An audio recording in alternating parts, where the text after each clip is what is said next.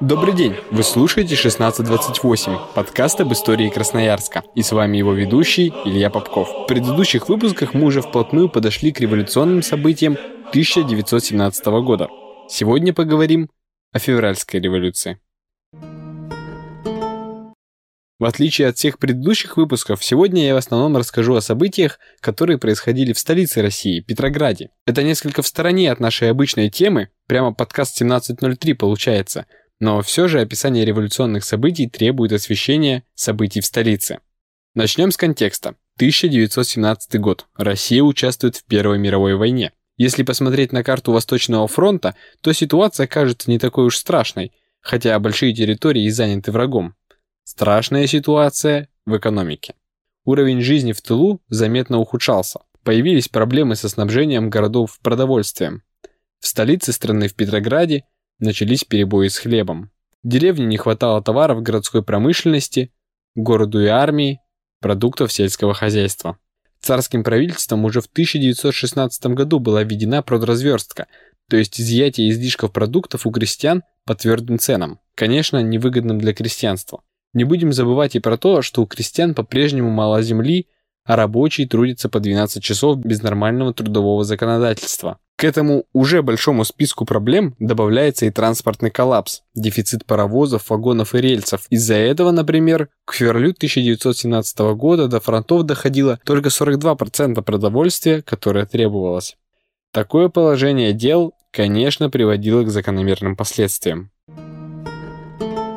Несмотря на уголовную ответственность за стачки, рабочее движение в стране возрастало по ходу войны. 17 февраля в Петербурге началась стачка на Путиловском заводе. Рабочие требовали увеличения зарплаты в два раза. Дирекция завода решительно пресекла попытки переговоров. Предприятие было объявлено временно закрытым. Теперь рабочие, которые требовали повышения оплаты труда, вообще остались без зарплаты. 36 тысяч человек. В знак поддержки и единства с путиловцами начинают бастовать рабочие всего города. Их поддерживает интеллигенция, ремесленники и студенты. 23 февраля на улицы выходят женщины с антивоенными и другими политическими лозунгами, например, требуют избирательных прав. Выход женщин в этот день не случайен. По григорианскому календарю это 8 марта. Количество протестующих все нарастает, а император не осознает масштабов происходящего. У него просто нет полной информации. Тут дело в том, что в это время Николай II находится в Могилеве, ведь там ставка, ну то есть оттуда идет управление армией и флотом во время войны. 25 декабря он требует от командующего Петроградским военным округом прекратить беспорядки до следующего дня, а это просто невозможно. В городе начинаются столкновения с правительственными силами. Сотни людей убиты, ранены, кто-то арестован, а рабочие уже формируют вооруженные дружины. Николай принимает решение распустить Государственную Думу до апреля. Это связано с тем, что Дума к этому моменту была по большей части оппозиционна царскому правительству. 27 февраля армия начинает переходить на сторону демонстрантов. Солдаты закрепляют красные банты на попахах и штыках. Восставшие занимают все важные объекты в городе. Левые политические партии, главным образом социалисты-революционеры и меньшевики, формируют Временный исполнительный комитет Петроградского совета рабочих и солдатских депутатов и призывают рабочих и солдат избирать своих представителей в сам совет. А параллельно ряд членов Государственной Думы, не подчиняясь приказу Николая II, образуют Временный комитет Государственной Думы. Причем оба органа власти, Петросовет и Временный комитет Думы, заседают в одном и том же Таврическом дворце. 1 марта Временный комитет Думы и Петросовет согласовывают состав нового правительства.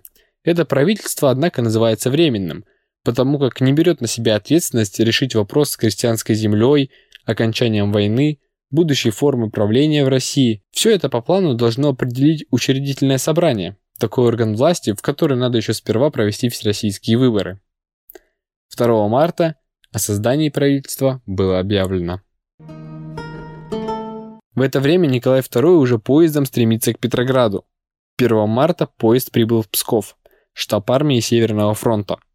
Казалось бы, революционные события происходят главным образом в одном городе. Император свободен, подавление восстания не должно составить трудностей, а генералитет тоже был в оппозиции к императору. Под давлением генералов, командующих фронтов, император отрекается от престола за себя и своего сына в пользу брата Михаила, который также отрекся уже 3 марта. Так прекратила свое существование российская монархия. В Красноярске известия об этом встретили с ликованием.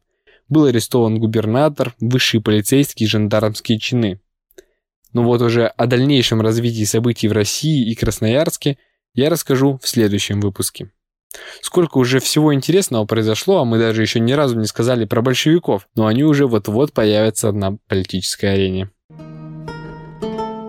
А на этом сегодняшний выпуск подкаста 1628 подошел к концу.